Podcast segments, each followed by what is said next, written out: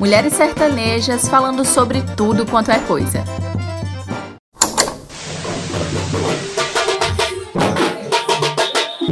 Só nesse fim de semana de pré-carnaval são mais de 200 blocos pela cidade.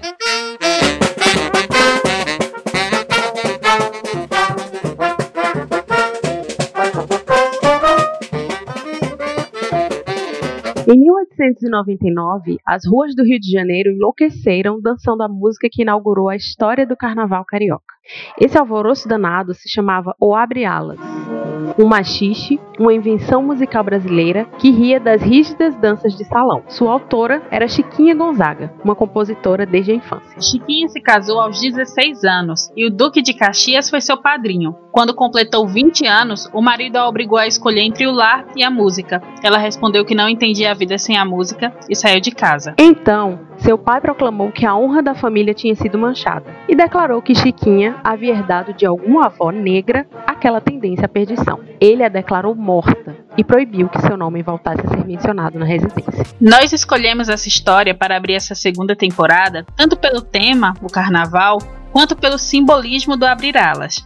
A gente está voltando com muita novidade, querendo experimentar várias coisas. E se você ainda não me conhece, eu sou Vitória Rezende. E eu sou Mayara Borges. Essa história que a gente acabou de contar faz parte do livro O Filho dos Dias, de Eduardo Galeano. E eu tenho certeza que você, como um bom brasileiro ou brasileira, reconhece os acordes da música de Chiquinha Gonzaga de longe. E mais ainda, deve ter alguma lembrança do carnaval que te emociona, que te faz dar gargalhada, que te faz ter muita saudade.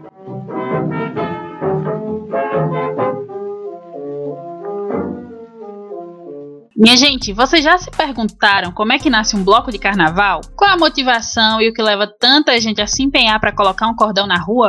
Um ouvinte contou pra gente da sua experiência. Ok, primeiramente eu queria dizer que apesar de eu torcer muito pelo sucesso do seu podcast, eu espero que ele não seja ouvido por pessoas que me conhecem. Oi? Devido ao fato de que petrolinense e muito prestes a me humilhar no próximo áudio. Mas nada grave também, nada que eu não faça todos os dias nas redes sociais. Vamos lá. Vamos lá, Natália. Estamos em busca da humilhação diariamente nesse podcast. Então, no carnaval de 2014, eu acho, rolou um acordo entre eu e meu grupo de amigos, que eu acho que era tipo umas cinco pessoas na época que era tipo, para garantir que ninguém saísse do carnaval de Olinda sem pegar ninguém, a gente já começava o dia se beijando entre si, né?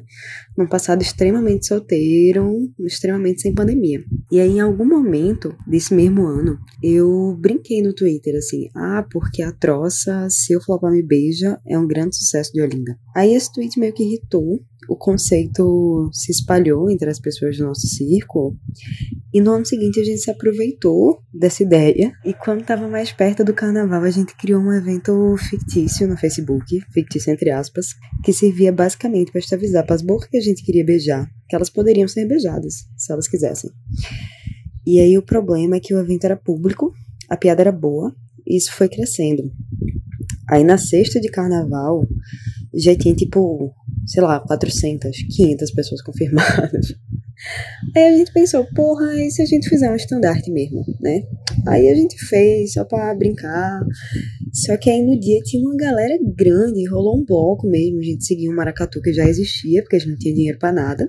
Só que ao longo dos anos a coisa foi ficando mais profissional, assim. Já tem uma equipe que gere, os meninos fizeram camisa, contrato orquestra. Já faz dois anos que a orquestra de frevo, que puxa a gente, é a mesma orquestra do Homem da Meia-Noite. Ou seja, um sucesso, Beijem seus amigos, saiam pra se flopar no sábado de carnaval, se um dia tiver carnaval de novo, e comprem camisa. Eu adoro que ela ela ressalta que é num passado extremamente solteiro e extremamente pré-pandêmico. E eu acho que Natália e o, no, e o, e o Flopar Me Beija inaugurou aquele conceito de se organizar direitinho, né? Todo mundo beija. Que é um conceito que precisa ser muito difundido no carnaval, né, gente? É, eu, eu queria pontuar duas coisas. A primeira é que eu amo esse sentimento Recife Olinda de que os blocos eles surgem do das zoeiras assim entre os amigos, sabe? Eu amo esse sentimento, eu amo isso do tipo, ah, vamos fazer uma zoeirinha aqui e aí do nada isso vira um bloco e do nada isso tá carregando várias pessoas com com aquele mesmo sentimento. Que é esse sentimento aí do bloco dela, né? De se organizar direitinho, todo mundo vai se beijar, ninguém vai sair de Olinda sem perder o seu bebê do carnaval. Eu acho perfeito. Indico, recomendo e apoio. Amiga, eu vou falar para você porque eu sou, como é que eu posso dizer? Doida. eu gosto muito do carnaval, tipo, eu sou muito apaixonada pelo carnaval e pela, por, pela aquela energia do carnaval, pelas pessoas na rua, pelas pessoas se divertindo. Mas eu sou uma folia extremamente preguiçosa. Eu tenho muita preguiça de sair de casa, de sair da, do conforto da minha residência e ir pra Muvuca. Mas eu adoro carnaval. E quando eu escuto histórias de carnaval, eu fico sempre muito emocionada. São sempre histórias que, tipo, eu fico, caralho, que bonito, que massa isso. Essa história de Natália, eu vi umas 300 vezes. E eu nunca deixo de dar risada. Eu, gente, eu amo festas populares a minha favorita é o São João, todo mundo sabe, porque dá para dançar juntinho. Mas eu amo carnaval, só que eu também sou uma grande preguiçosa. Então, eu faço assim. O carnaval são, sei lá, cinco dias. Eu curto dois, nos outros três eu estou morta. Que eu sinto que eu já, tipo, curti demais. Quando eu era mais jovencinha, eu ainda aguentava mais coisa, né? Aguentava o dia inteiro em Olinda e a noite em Recife. Então era mais puxado. Mas hoje é assim. Tipo, se eu for pro carnaval, seria ou só pra Olinda ou só pra Recife, um dia depois o outro, porque realmente não tenho mais estrutura psicológica para passar por tanta provação. Porque o carnaval ele é uma grande provação, né? Você passa umas raivas, você passa fome em algum momento, ou você passa mal. É, no meu caso, a minha pressão às vezes cai e tal. Quem já foi pro carnaval comigo já presenciou esses momentos. Mas assim, esse áudio de Natália, ele ativou um grande gatilho aqui na minha cabeça que eu não consigo mais imaginar um mundo em que as pessoas ficam se beijando, todo mundo assim, se agarrando, aquela muvuca lá de Olinda. É, inclusive, saudades. Mas eu fico assim, meu Deus o que serão das festas populares pós-Covid, né? Porque festa popular é pra isso, é pra gente ficar todo mundo se agarrando, todo mundo se pegando, todo mundo, né, ali se abraçando. Não precisa ser se beijando necessariamente, mas todo mundo muito junto. E aí eu fico assim, já tô crisada, pensando que quando será que teremos um, um carnaval para poder né, aproveitar. É, e já que a gente tá falando aí de, enfim, de festas populares e quando que vão voltar essas festas populares, e Natália também trouxe no final da, da fala dela, né, a questão de comprar camisas, isso tem sido uma maneira que esses blocos de rua têm, é, têm inventado, né, para sobreviver durante a pandemia. Esse ano não vai ter carnaval em lugar nenhum. Então esses blocos, que são a fonte de renda de muita gente, não saem às ruas. E aí eles estão focando justamente nessa questão de vender camisa, mesmo não tendo o carnaval da rua, é, eles vendem camisa para tentar manter ali, fazer a manutenção da coisa. Então, podendo ajudar, né? Se tiver um bloco perto, perto de onde você mora, perto da sua casa, acho que é uma iniciativa bem bacana, né? Para ajudar também a manter a coisa viva. Para além desse sentimento de bonito e gostoso de carnaval, de, de fazer algo concreto. Sim, com certeza. Acho que todo mundo tem um, um bloco assim que gostou bastante, que saiu, que curtiu. E são justamente essas pessoas que estão agora precisando da nossa força, né? Para que nos próximos carnavais a gente possa se divertir, continuar se divertindo juntinho com ela. E enquanto a gente tava conversando aqui, Mayara, eu recebi um áudio, tô me achando super chique, assim, é uma mulher ocupada. Recebi um áudio aqui de um ouvinte da gente, Bruna Borges, que já esteve em, outro, em outros episódios também contando as histórias dela. É uma ouvinte bem ativa. E eu vou tocar aqui o áudio pra gente acompanhar essa tour dela no Carnaval de Salvador. No carnaval de 2018, eu saí com minha ex e duas amigas dela e a gente foi atrás do trio do El Chan. E aí a gente meio que conheceu quatro meninas japonesas que estavam lá, e por conhecer eu quero dizer que a gente dançou um pouco com elas e conversou um pouquinho e a gente ficou um pouco preocupada porque elas estavam com o, os celulares pendurados no pescoço, bem desconectadas. Então a gente ficou assim meio que de olho. A gente dançou um pouquinho com elas, falou um oi e depois a gente se separou, mas a gente ficou de olho nelas. E quando a gente andou um pouquinho mais, chegando já quase na barra, a gente viu um cara falando com uma delas. Era um cara que ele não tava de Gandhi, mas ele tava com um colar de Gandhi. E aqui em Salvador, tem os Filhos de Gandhi, que é um bairro, e se um deles te dá um colar e você aceita, você tem que beijar o cara. E aí esse cara que nem tava de Gandhi, mas tava com esse colar, deu o colar pra ela, a gente viu ela aceitando. E aí, obviamente, você entendeu o que era, e ele tentou beijar ela e ela tentando impedir, meio que sem entender. Aí a gente foi, falou com ele, tipo, poxa, ela não tá entendendo. O cara tava bem, bem bêbado, ele saiu. A gente afastou ela e a gente foi explicar para elas o que era o colar e que elas não deviam aceitar. E aí a gente seguiu um pouquinho mais com elas, mas elas continuaram mais ou menos assim no mesmo nível de, de desconexão. A gente ficou bem preocupada, depois a gente se perdeu delas e, e foi isso. A lição é não aceite colar de gangue no Carnaval de Salvador. Gente, é, primeiramente, não aceite nada que lhe ofereçam no carnaval. Esse é o meu grande conselho, entendeu? Porque você não sabe a procedência daquilo que você está aceitando. E se você for para um carnaval que você nunca foi, eu aconselho que você ou vá uma vez assim com alguém que já conhece, né? Ou então converse com pessoas que já foram nesse carnaval, para elas te passarem umas dicas assim, né? Porque tem algumas tradições carnavalescas, você vai ficar assim meio deslocada, tipo, ah, o que que tá acontecendo? E aí a gente não pode também ficar rendida lá no, no calor do momento para o, o que está acontecendo. Ficou confuso, mas eu espero que vocês tenham entendido. E que se cuidem no carnaval, por favor. Não aceitem bebidas de estranhos. Vou, gente, não aceitem bebidas de estranhos. Quando a gente puder, né, ir pra rua novamente, ir curtir o carnaval na rua novamente. Também vamos pensar em redução de danos. Bebe um pouquinho, mas toma uma aguinha, come um negócio, inclusive para comemorar em casa, né? Porque o carnaval sendo vai ser em casa.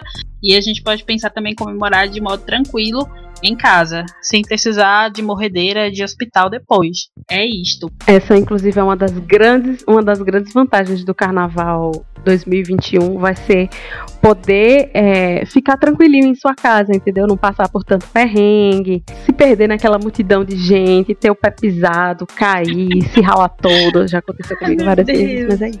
Agora, o que eu acho sensacional é que Bruna, né, a Bruna, ela parece que tá sempre ali para tirar as pessoas de furadas. Porque a primeira vez que eu fui em Salvador, Bruna foi, foi mostrar a cidade, enfim. É, e a gente foi pro Pelourinho. E quando chegou lá, gente, Salvador é uma cidade que, não sei explicar, Salvador é uma cidade mágica, então você se encanta realmente com tudo que você vê. E eu cheguei assim, tipo, nossa, meu Deus, que cidade linda. Eu cheguei no Pelourinho e aí encostou um cara na gente com o negócio de que ia dar um banho de folhas. E eu lá, tipo, ai que maravilhosa energia de Salvador. Aí Bruna fez: Não, não vai dar banho de folha na gente, não. Que mística, né? Tipo, nossa, e Bruna, não, não vai dar banho de folha na gente, não. E eu, tipo, lá, eu indo, aí a Bruna fez: Não, pô, ele vai cobrar. E ele dizendo: Não, vou cobrar barato, tananã. Quando este homem deu um banho de folha em mim e Bruna, Bruna Clara a, contra, a contragosto, ele olhou pra gente e fez: É só 20 reais de cada uma. E aí eu fiquei, tipo, puta que pariu, meu filho, você disse que ia ser barato. Aí Bruna foi, eu peguei do reais, a Bruna pegou do reais e a gente deu quatro reais a ele. E aí, depois disso, eu aprendi com Bruna, assim. Não me rendo aos encantos. Salvador é uma cidade linda, mas eu não me rendo aos encantos de ambulante, de ninguém que parar a gente. É, eu acho que carnaval é um momento muito propício a você ter que pagar por uma coisa que às vezes você nem sabe porque você tá pagando, né? Porque, gente, é sério, sempre tem. Eu vi, por exemplo, lá em Olinda, um pessoal que ficava tirando foto com aquelas câmeras que você imprime na hora. E aí eles pegam você lá naquele momento que você tá mais se divertindo e faz, vamos fazer uma foto aqui, galera. Aí a pessoa se junta, todo mundo assim, eles vão lá bater foto e tipo, ah, 30 conto. Mano, presta atenção, presta atenção, é carnaval. A galera, claro, né, vai ver ali vários turistas, várias pessoas que às vezes estão tipo, ah, beleza, vou pagar. Mas nesse momento, por exemplo, eu não estava bêbada, então eu virei para ele e fiz: Não, moço, obrigada, não quero não, pode rasgar a foto e jogar fora. a gente que é mais local assim e que sabe que pode acontecer esse tipo de coisa, a gente já tem que ir preparado. A pessoa que não está preparada já pega a dica com algum amiguinho do que pode rolar lá. Porque para quando você chegar lá na, na hora, você não ter que pagar 30 contos por uma foto do nada no meio do carnaval. E é isso, vamos para o próximo áudio. O, o nosso próximo áudio é de um ouvinte, acho que é a pessoa mais carnavalesca que eu conheço, Jaiane Rodrigues, e ela contou também de experiência em Olinda. Vamos ouvir aí o áudio. Oi, gente. É, tô aqui para contar minha história de carnaval, pelo menos uma delas. Essa aconteceu no Carnaval de Olinda, no ano de 2016. É, então, vamos lá. É, eu tava com dois casais de amigos e nas ladeiras de Olinda teve um momento, um certo momento que eu decidi dar uma volta. Beleza, o que ficou combinado que em até duas horas eu voltaria e marcamos um ponto de encontro. Ok, bebida vai, bebida vem, né? É depois de três horas, né, com uma hora de atraso, eu tentei voltar, mas eu não, eu voltei, não consegui mais encontrar o local. A impressão é que eu estava andando em círculos. Qual foi a melhor solução que eu encontrei naquele momento? Sentar e chorar. Um pessoal passou, se sensibilizou e falou: Bom, o que está acontecendo? Expliquei a situação. Eles me tentaram me levar né, até o local que eu estava hospedada, mas com as referências que eu tinha passado, eles não conseguiram encontrar. Então, a melhor alternativa que eles pensaram naquele momento foi me deixar em uma delegacia. E qual foi essa delegacia? A delegacia de Camaragibe. Porque quem é de Recife, enfim, daquelas bandas, vai lembrar que, enfim, de Olinda para Camaragibe é muito longe. Beleza, chegamos nessa delegacia. O delegado é, entendeu as referências que eu tinha dado. Ok, no, no caminho, né? Conversa vai, conversa vem aproveitamos a ocasião e ficamos, né? Porque aproveitar, né, a merda que já estava feita. É, quando cheguei é, no apartamento, gente, estava todo mundo desesperado. Minha mãe já estava sabendo, enfim, foi um furdunço. Lição da história: estou aqui, né, para contar, estou viva. Mas quando forem para um carnaval, vão com o endereçozinho completo, a pulseira, no, número gravado dos amigos, porque se a merda acontecer, vocês vão sobreviver. Eu nunca fui no Carnaval de Olinda. É, eu só fui uma vez em Recife e eu não tenho ideia de onde fica Camaragibe. Mas pela entonação dela, eu fico imaginando que deu muitos dinheiros de Uber. Amiga, é longe. é bem longe. É uma coisa assim, ó. Mas aí que tá. Aquela, aquela energia do carnaval, entendeu? Que você tira forças, você não sabe da onde. eu gostei desse áudio porque é assim. Geralmente a pessoa que ela está perdida, ela está de boas, só procurando, né, seus amigos e aproveitando seu carnaval, como ela aproveitou para poder pegar o carinha lá que ajudou ela, né? Eu achei isso tudo, porque o quê? Otimização de tempo, né? Já que você já tá ali, é carnaval mesmo, então vamos pegar aqui rapidinho. Adorei. E gostei também que, tipo, quem fica em casa preocupado é que perde a, a, sua, a sua paz, né? Tipo, os casais de amigos dela devem ter ficado bem loucos, assim, tipo, meu Deus, cadê esta menina? Mas que bom que deu tudo certo, gente. No fim das contas, sempre dá certo. Eu adoro. Deu tudo certo. E eu acho que ela nunca mais foi para nenhum carnaval sem anotar o endereço e guardar num local seguro para poder voltar para casa. Eu não sei se é porque eu sou meio noiada com isso, assim, com essa coisa de, sei lá, quando eu viajo e viajo só e eu preciso voltar, eu sempre fico imaginando o que pode dar errado. E aí, sei lá, o celular quebra, o celular descarrega, eu não vou ter como procurar no Google Maps. E na questão de carnaval, que às vezes as pessoas não levam o celular também, né? Porque, enfim, ficam com medo de perder, de, de ser furtada, etc. Eu acho que é importante a gente botar o papelzinho, anotar, anota o número das pessoas que, que enfim, que porventura a gente conhece na cidade. E é isso, e vai curtir só sucesso. É, então. É, eu tenho uma história parecida, mas não assim que eu me perdi nem nada. Apenas que eu estava também em Olinda. Nesse dia eu tinha ido com a irmã de um amigo meu. Eu não estava com o meu grupo de amigos. Eu estava com outro grupo que eu não conhecia as pessoas. E aí, né, carnaval, nossa, um calor desgraçado. Um calor desgraçado. Olinda é muita ladeira, então assim, eu tinha que ficar bebendo toda hora porque eu tava com muito calor, suando pencas. Aí eu bebia, assim, tudo que, tudo que me davam eu bebia, tudo que as pessoas me ofereciam eu pegava. Então, assim, não recomendo também, tá, meninas? Se você não tiver com pelo menos uma pessoa ali de confiança. Eu tinha essa irmã do meu amigo, né? Mas mesmo assim, era carnaval, então as duas queriam extravasar. E aí, o que, que aconteceu? Aconteceu que no meio do rolê, depois de subir a ladeira da Misericórdia, uma ladeira enorme. Pense num trabalho que foi para subir aquilo. Eu virei assim pro nada e fiz. Eu quero ir embora. Não quero mais ficar aqui. Porque eu já tava cansada do tumulto, sabe? De gente, muita, muita, muita gente, muito calor. E aí eu, eu simplesmente saí. Tipo, eu não avisei para ninguém. Eu simplesmente fui embora. Eu acho que, eu acho, eu não me lembro pra você ter uma ideia. É, eu acho que eu virei para um dos amigos da minha, dessa irmã, né? Do meu amigo. E falei assim: estou indo embora. Aí ele, não, pô, beleza. Eu fiz, beleza. E aí eu saí sozinha, Olinda. Tipo, eu tava lá na Misericórdia pra voltar lá pro comecinho. E aí eu tava com um celular muito velho. Meu celular, meus celulares são sempre, né, uma vergonha. E aí eu peguei um, eu lembro que eu não sei se eu peguei um Uber já, ou eu peguei um táxi. Eu acho que eu peguei um táxi. Eu fui, né, no táxi, era um senhorzinho muito legal, só que ele ficava puxando conversa. e quem me conhece sabe que eu sou contra a conversa no Uber. E aí eu foi o dia assim que eu inventei a maior fanfic da minha vida. Eu falei que eu era noiva, que meu namorado era militar. Aquela coisa, né, de mulher sozinha que não quer ser morta. Eu falei: "Não, eu sou noiva. Meu noivo é militar, ele mora aqui em Recife, já tem muitos anos, nananã. Ele não foi porque ele tá com o pé machucado, mas ele tá me esperando no apartamento. E aí, enfim, sei que eu consegui chegar no apartamento do meu amigo.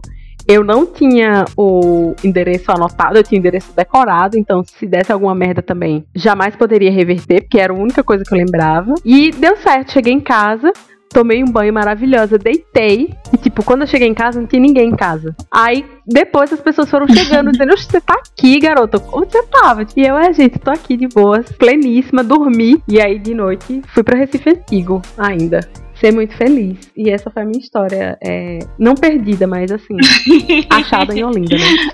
Ah, tudo pra mim. Mas eu dei muita sorte, viu, amiga? Porque, enfim, eu tava completamente alterada. Amiga, mas eu, eu entendo completamente, porque eu sou.